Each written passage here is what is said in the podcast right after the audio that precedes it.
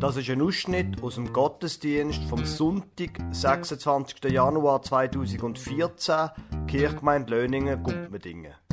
Der Gottesdienst ist der erste, gewesen, wo jemand aus der Gemeinde die Lesung übernommen hat. Der Sven Weber hat als Lesung Apostelgeschichte 10, 1 bis 20 vortragen. Leider hat das Mikrofon versagt, darum hat der Lukas Huber den Lesungstext später nochmal aufgenommen.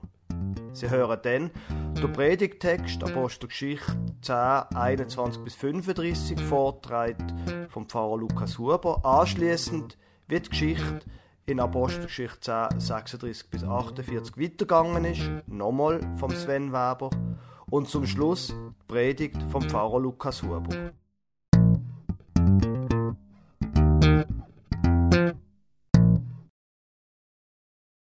In Caesarea lebte ein römischer Offizier namens Cornelius, ein Hauptmann, der zum sogenannten italischen Regiment gehörte. Cornelius war ein frommer Mann, der mit allen, die in seinem Haus lebten, an den Gott Israels glaubte. Er gab großzügige Spenden für die Bedürftigen in der jüdischen Bevölkerung und betete treu und regelmäßig. Eines Tages gegen drei Uhr nachmittags hatte Cornelius eine Vision. Klar und deutlich sah er, wie ein Engel Gottes zu ihm ins Zimmer trat. Cornelius, hörte er ihn sagen. Erschrocken starrte Cornelius den Engel an. Was ist, Herr? fragte er. Der Engel erwiderte, Gott hat deine Gebete erhört und hat gesehen, wie viel Gutes du den Armen tust. Darum schicke jetzt einige Männer nach Joppe zu einem gewissen Simon mit dem Beinamen Petrus und bitte ihn, zu dir zu kommen. Er ist bei einem Gerber zu Gast, der ebenfalls Simon heißt und dessen Haus direkt am Meer liegt. Als der Engel wieder gegangen war, rief Cornelius zwei seiner Diener sowie einen gläubigen Soldaten aus seinem persönlichen Gefolge zu sich. Er berichtete ihnen alles, was er soeben erlebt hatte, und schickte sie dann nach Joppe. Um die Mittagszeit des folgenden Tages, die Boten des Cornelius waren noch unterwegs, näherten sich aber bereits der Stadt, stieg Petrus zum Beten auf das flache Dach des Hauses, in dem er zu Gast war. Nach einiger Zeit wurde er hungrig und bat um etwas zu essen. Während ihm nun eine Mahlzeit zubereitet wurde, hatte er eine Vision. Er sah den Himmel offen stehen und etwas wie ein riesiges leinenes Tuch herabkommen, das, gehalten an seinen vier Ecken, auf die Erde heruntergelassen wurde. In dem Tuch befanden sich Tiere aller Art, Vierfüßer, Reptilien und Vögel. Nun hörte er eine Stimme. Auf, Petrus, schlachte und iss. Auf gar keinen Fall, Herr, entgegnete Petrus. In meinem ganzen Leben habe ich noch nie etwas Unheiliges und Unreines gegessen. Doch die Stimme wiederholte die Aufforderung. Was Gott für rein erklärt hat, das behandle du nicht als wäre es unrein, sagte sie. Und noch ein drittes Mal wurde Petrus zum Essen aufgefordert. Danach verschwand das Tuch so unvermittelt wieder im Himmel, wie es gekommen war. Während Petrus noch darüber rätselte, was diese Vision bedeuten sollte, kamen auch schon die Männer an, die Cornelius geschickt hatte. Sie hatten sich zu Simons Haus durchgefragt und standen jetzt unten vor dem Eingangstor. Ist hier ein Simon mit dem Beinamen Petrus zu Gast? riefen sie. Da sagte der Geist Gottes zu Petrus, der immer noch über die Vision nachdachte, Petrus, vor dem Haus sind drei Männer, die zu dir wollen. Darum steh jetzt auf und geh nach unten. Sie werden dich bitten, mit ihnen zu kommen. Folge ihnen ohne Bedenken. Ich selbst habe sie geschickt. Der Predigtext, der für den heutigen Tag vorgeschlagen wird, steht in der Apostelgeschichte 10. Es sind Vers 21 bis 35. Aber die Geschichte ist dort noch nicht fertig und darum habe ich der Sven Weber gebeten, nachher quasi noch den Schluss von dieser Geschichte noch vorzutragen. Also jetzt Apostelgeschichte 10, 21 bis 35. Da ging Petrus zu den Männern hinunter und sagte, ich bin der, den ihr sucht. Was führt euch zu mir? Wir kommen von Hauptmann Cornelius, antworteten sie, einem frommen und gerechten Mann, der an den Gott Israels glaubt und bei der ganzen jüdischen Bevölkerung in hohem Ansehen steht. Er hat von einem heiligen Engel den Auftrag erhalten, dich in sein Haus einzuladen, um zu erfahren, was du ihm zu sagen hast. Als Petrus das hörte, bat er die Männer herein und sorgte dafür, dass sie bei Simon übernachten konnten. Gleich am nächsten Morgen machte sich Petrus mit ihnen auf den Weg, begleitet von einigen Brüdern aus Joppe. Am darauffolgenden Tag kamen sie in Caesarea an. Cornelius, der seine Verwandten und seine engsten Freunde zu sich eingeladen hatte, erwartete sie bereits. Als Petrus durch das Hoftor trat, kam Cornelius ihm entgegen und warf sich ehrfurchtsvoll vor ihm nieder. Doch Petrus zog ihn wieder hoch. Steh auf, sagte er, ich bin auch nur ein Mensch. Und während er sich mit Cornelius unterhielt, betrat er das Haus. Überrascht sah er die vielen Leute, die sich dort zusammengefunden hatten.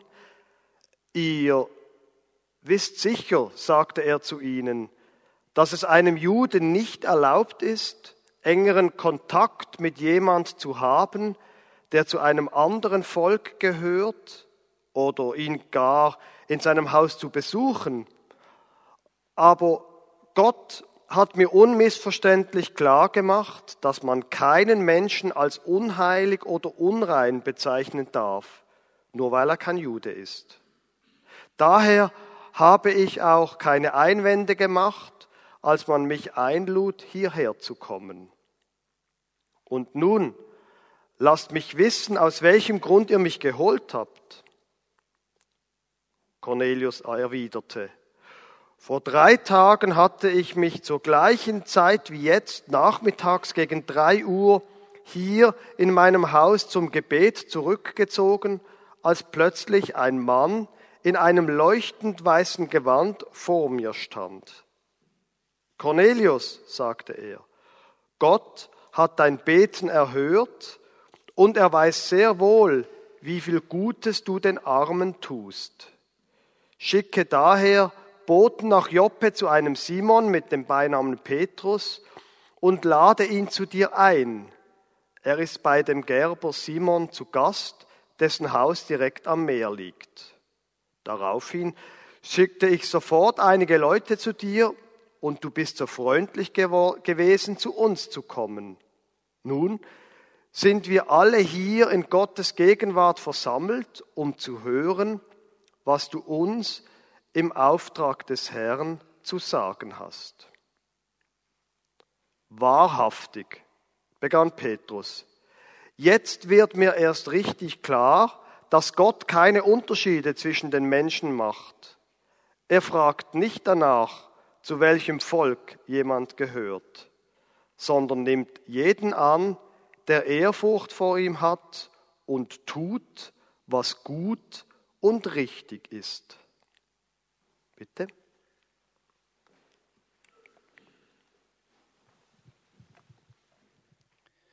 Was ich euch bringe, ist die Botschaft, die Gott bereits den Israeliten verkünden ließ. Es ist das Evangelium vom Frieden durch den, der über alle Menschen Herr ist, Jesus Christus. Ihr habt sicher von dem erfahren, was sich im ganzen jüdischen Land zugetragen hat. Angefangen hat es in Galiläa, nachdem Johannes zur Taufe aufgerufen hatte. Jesus von Nazareth wurde von Gott mit dem Heiligen Geist gesalbt und mit Kraft erfüllt und zog dann im ganzen Land umher, tat Gutes und heilte alle, die der Teufel in seiner Gewalt hatte, denn Gott war mit ihm. Wir Apostel sind Zeugen von all dem, was er im jüdischen Land und in Jerusalem getan hat. Und dann hat man ihn getötet, indem man ihn ans Kreuz hängte. Doch drei Tage danach hat Gott ihn von den Toten auferweckt und in Gottes Auftrag hat er sich als der Auferstandene gezeigt. Allerdings nicht dem ganzen Volk, sondern nur denen, die Gott im Voraus zu Zeugen bestimmt hatte, nämlich uns Aposteln. Mit uns hat er, nachdem er von den Toten auferstanden war, sogar gegessen und getrunken. Und er gab uns den Auftrag, dem ganzen Volk mit allem Nachdruck zu verkünden und zu bezeugen, dass er der von Gott eingesetzte Richter ist, der über die Lebenden und über die Toten das Urteil sprechen wird. Schon die Propheten haben von ihm geredet.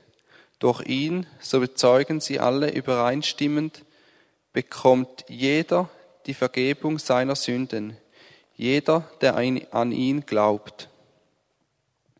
Während Petrus noch über diese Dinge sprach, kam der Heilige Geist auf alle herab, die seine Botschaft hörten. Die Gläubigen jüdischer Herkunft, die Petrus nach Caesarea begleitet hatten, waren außer sich vor Verwunderung, dass die Gabe Gottes, der Heilige Geist, auch über Nichtjuden ausgegossen wurde. Sie hörten nämlich, wie die Versammelten in geistgewirkten Sprachen redeten und Gott für seine Größe priesen. Schließlich wandte sich Petrus an seine Begleiter und sagte, Wer hätte jetzt noch das Recht, diesen Leuten die Taufe zu verweigern, jetzt wo sie genau wie wir den Heiligen Geist empfangen haben? Und er ordnete an, sie im Namen von Jesus Christus zu taufen. Danach blieb er auf ihre Bitte hin noch einige Tage bei ihnen.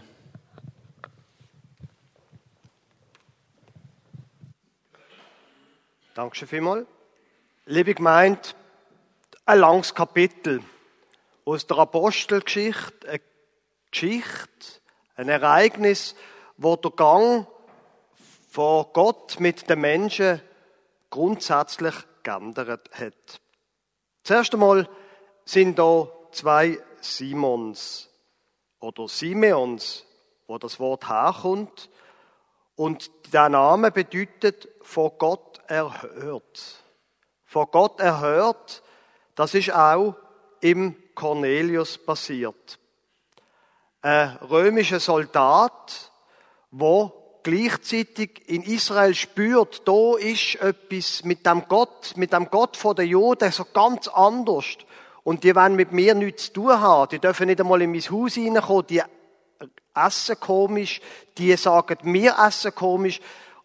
Aber irgendwie, da ist etwas. Und der wartet auf den Messias. Darauf, dass irgendwie sich Gott ihm zeigt. So wie das die Juden auch geglaubt haben. Und dann passiert die komische Sache mit dem Himmel, wo offen ist, mit dem Tuch, wo abkommt. Der Petrus ist am Betten und sieht plötzlich all die Tiere, wo im Alten Testament verboten sind, dass Juden sie essen. Unkoschere Tiere. Und er schreckt zurück und sagt, ich gibt auf keinen Fall Sie kennen wahrscheinlich auch so Ereignis in Ihrem Leben, wenn man lang genug an etwas gewohnt war, an eine Regel, wenn man dann das sieht, wo man immer gelernt hat, das darf man auf keinen Fall, dann schreckt man zurück und sagt, oh nein, auf keinen Fall. So geht's ihm. Und wo er noch überlegt, was das soll bedeuten, wenn die Stimme vom Himmel sagt, du du nicht als unrein erklären, was ich als rein erkläre. Wo er das noch überlegt, kommen die Männer vom Cornelius. Gott zeigt sich in dem Kapitel als jemand, der ein perfektes Timing hat, wo die Sachen ganz genau im richtigen Zeitpunkt macht. Nicht zu früh und nicht zu spät. Der Simon Petrus ist sich noch am überlegen, was das soll bedeuten, was er da gesehen hat. Da stehen also die Leute. Und was sie sagen, was sie erzählen von dem Cornelius, das tönt eigentlich, würden wir sagen, gut, oder?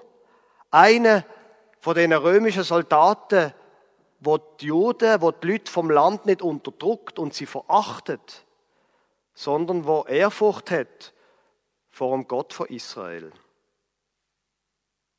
Aber tönt es auch in den Ohren von Petrus so gut? Heide. Menschen, die er das ganze Leben lang gelehrt hat, wenn ich bei denen unter ihr Dach und wenn ich denen ihre Schwellen übertritt, dann wird ich kultisch unrein und darf beim nächsten Mal nicht in Gottesdienst gehen, weil ich eben mich verunreinigt habe, indem ich ins Haus gegangen bin von jemandem, wo nicht judisch.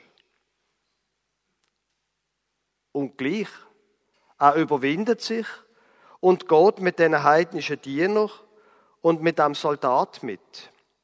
Irgendetwas muss da dran sein, sagt er sich offenbar.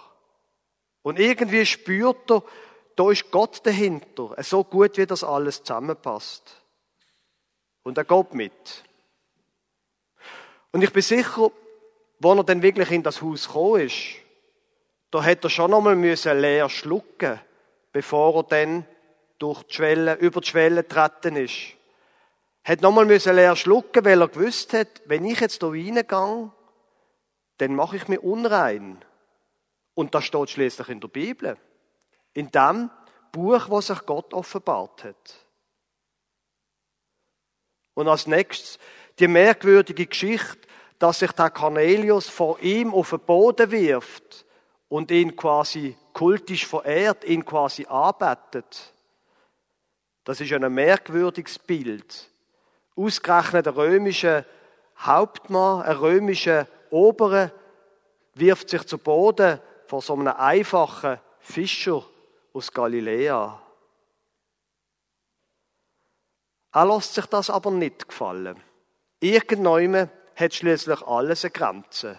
Nein, nein, sagt er, ich bin auch nur ein Mensch. Auf keinen Fall bitte. Es geht da schließlich nicht um die Anbetung von Menschen, sondern er hat irgendetwas gemerkt von Gott. Aber mit dem mit dem, dass man Menschen anbeten hat das sicher nichts zu tun. Und dann, wo er die Leute sieht, wo da auf ihn wartet, da merkt er, es geht gar nicht um Tier. Es geht gar nicht ums Essen, wo er die Tiere gesehen hat in, in dem Tuch. Es geht ja um Menschen. Es geht ja darum, dass offenbar Gott sich's anders überlegt hat, dass die Botschaft von Jesus soll für alle Menschen gelten, nicht nur für Menschen, wo sich zu der Bibel halten, zu dem, was wir als Testament nennen, zu Menschen, wo sich an Gott, zu Gott halten und alle 613 Gebote vom Alten Testament halten. Aber jetzt steht er da und alle schauen ihn ganz erwartungsvoll an. Und zuerst fragt er sich selber und dann fragt er den Cornelius, ja, was erwartet ihr jetzt von mir? Was soll ich jetzt hier machen?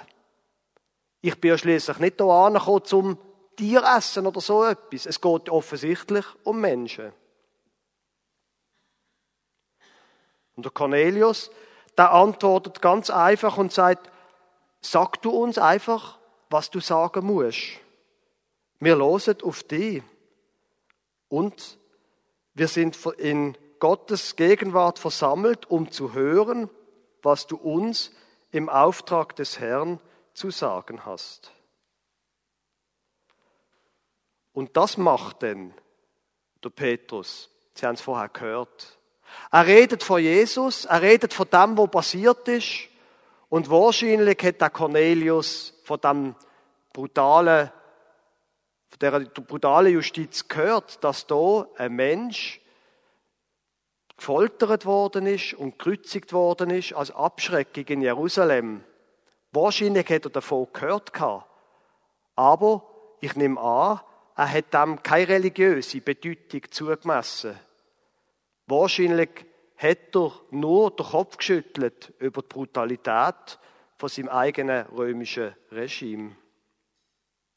Und der Petrus, der erklärt jetzt, um was es dort geht.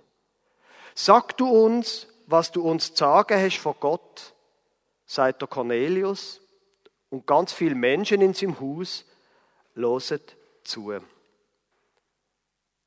Sag du uns, was du von Gott uns sollst sagen. Das, liebe gemeint, ist nicht nur der Auftrag in dem Moment von Petrus, sondern das ist genau der Auftrag von einem reformierten Pfarrer. Es ist eine andere Welt, die heutige. Es sind andere Strukturen heute. Aber das ist noch heute der Auftrag von einem Pfarrer. Ein Pfarrer ist angestellt und er ist bezahlt von vielen Menschen. Und er ist bezahlt und angestellt von vielen Menschen, die ganz, ganz unterschiedliche Sachen glauben. Die entweder an Gott glauben oder auch nicht. Und wenn sie an Gott glauben, dann muss man manchmal noch diskutieren, an was für einen Gott denn? An der von der Bibel oder auch vielleicht an einen ganz anderen. Und die Leute, die der Pfarrer anstellen und zahlen, die haben oft ein ziemlich klares Bild von dem, was der Pfarrer machen muss. Und wehe, er macht es einmal anders. Dann kriegt er es zu hören, dass man sich als Pfarrer gefälligst nicht so aufführen soll im Unterricht oder sonst irgendjemand. Der Pfarrer ist angestellt von der Kirchgemeinde, aber er ist beauftragt durch die Botschaft und durch nichts anderes. Und wo der Petrus dort drinnen steht, in dem Haus, dann glaube ich, spürt er auch eine große Spannung zwischen dem, was jetzt hier von ihm erwartet wird, von dem, was er schon gemacht hat, dass er überhaupt über die Schwellen ist, und von der Botschaft, was er jetzt hier soll verkünden. Und dabei ist doch bis jetzt immer klar gewesen, dass sich Gott nur im Volk der Juden offenbart hat. Und jetzt plötzlich steht er da in einer riesigen Spannung und wird wie eine Art verrissen zwischen dem, was er gar noch nicht richtig begriffen hat, zwischen den Leuten, die er sieht, und dem, was er bis jetzt glaubt hat. Angestellt von der Kirchgemeinde, aber beauftragt durch die Botschaft. Das ist eine schöne Zusammenfassung von der Spannung, wo ein Pfarrer drinnen steht. Vielleicht könnte man auch sagen, eigentlich ist er beauftragt, der Pfarrer von Gott, aber ähm, das muss man, glaube ich, ganz, ganz vorsichtig sagen. Und das Gefühl, wo manche Pfarrer, wie zum Beispiel ich habe, das sollte man auch am besten für sich behalten.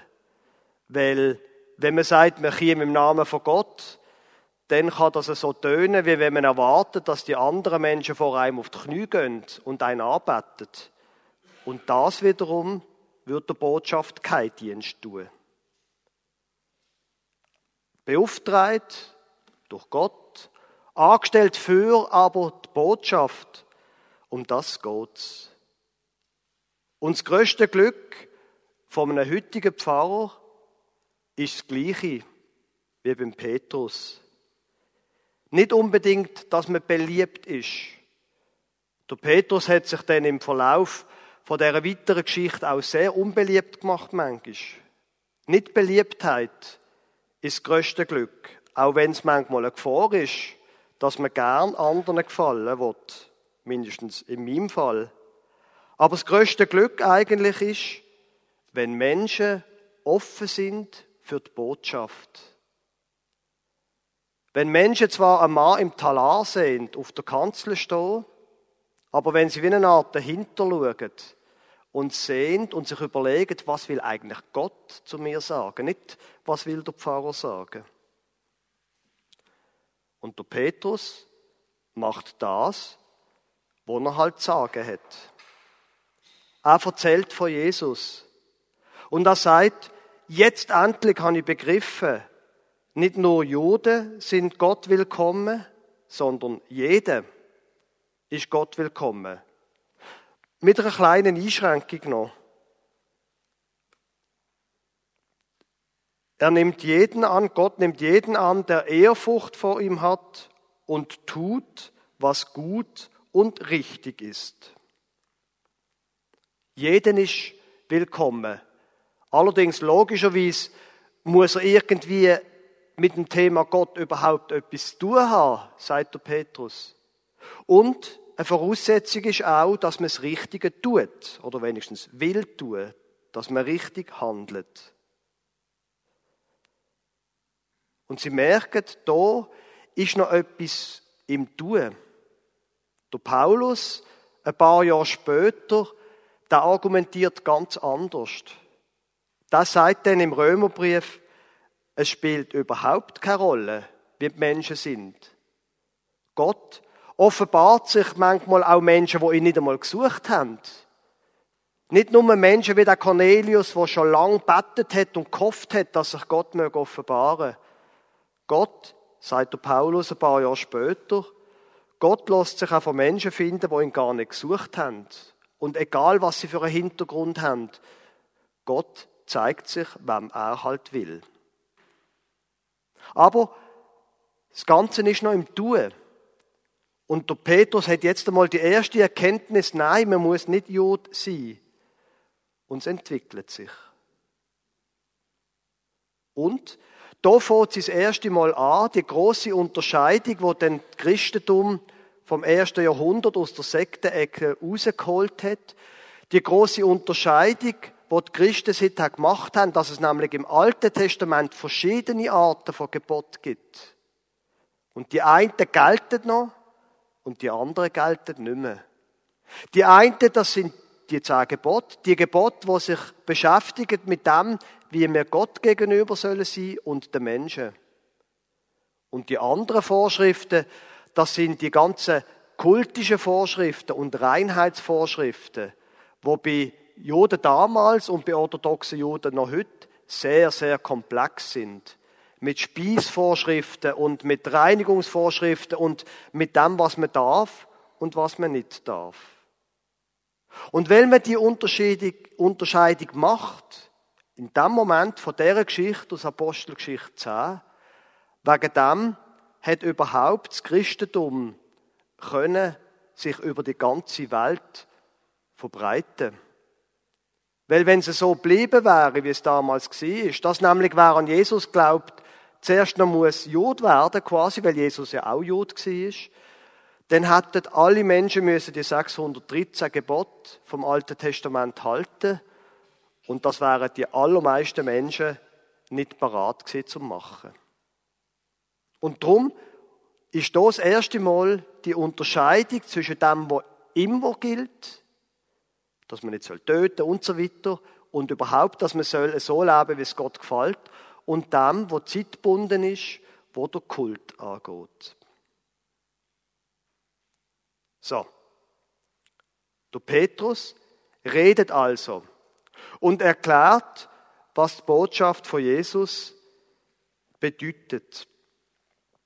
Und er erzählt von der Karwoche und er erzählt von der Auferstehung und er erzählt vom Gericht. Auch das. Dass er der von Gott eingesetzte Richter ist, der über die Lebenden und über die Toten das Urteil sprechen wird. Es, macht, es spielt eine Rolle, es macht einen Unterschied, was du machst, sagt er damit zu dem Cornelius, wie du lebst und was du glaubst. Und dann, mitten in der Geschichte von Jesus, passiert etwas Merkwürdiges. Der Heilige Geist kommt, heißt da. Die gläubigen jüdischer Herkunft, die Petrus nach Caesarea begleitet hatten, waren, sich, waren außer sich vor Verwunderung, dass die Gabe Gottes, der Heilige Geist, auch über Nichtjuden ausgegossen wurde.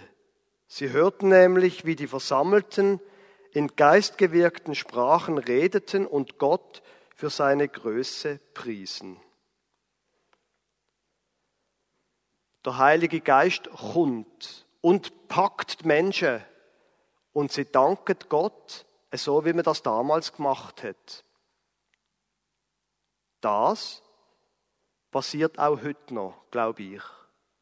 Wenn nämlich eine Predigt wirklich klingt, dann merken Menschen, da geht es nicht um den Pfarrer. Da geht es nicht um das, dass Menschen von Gott reden, sondern da redet Gott selber.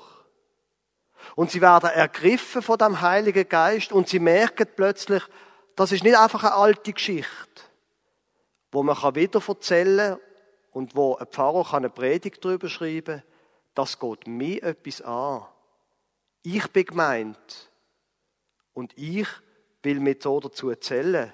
Zu den Menschen, die daran glauben, dass das, was in Jesus passiert ist, die Menschheit und die Welt verändert.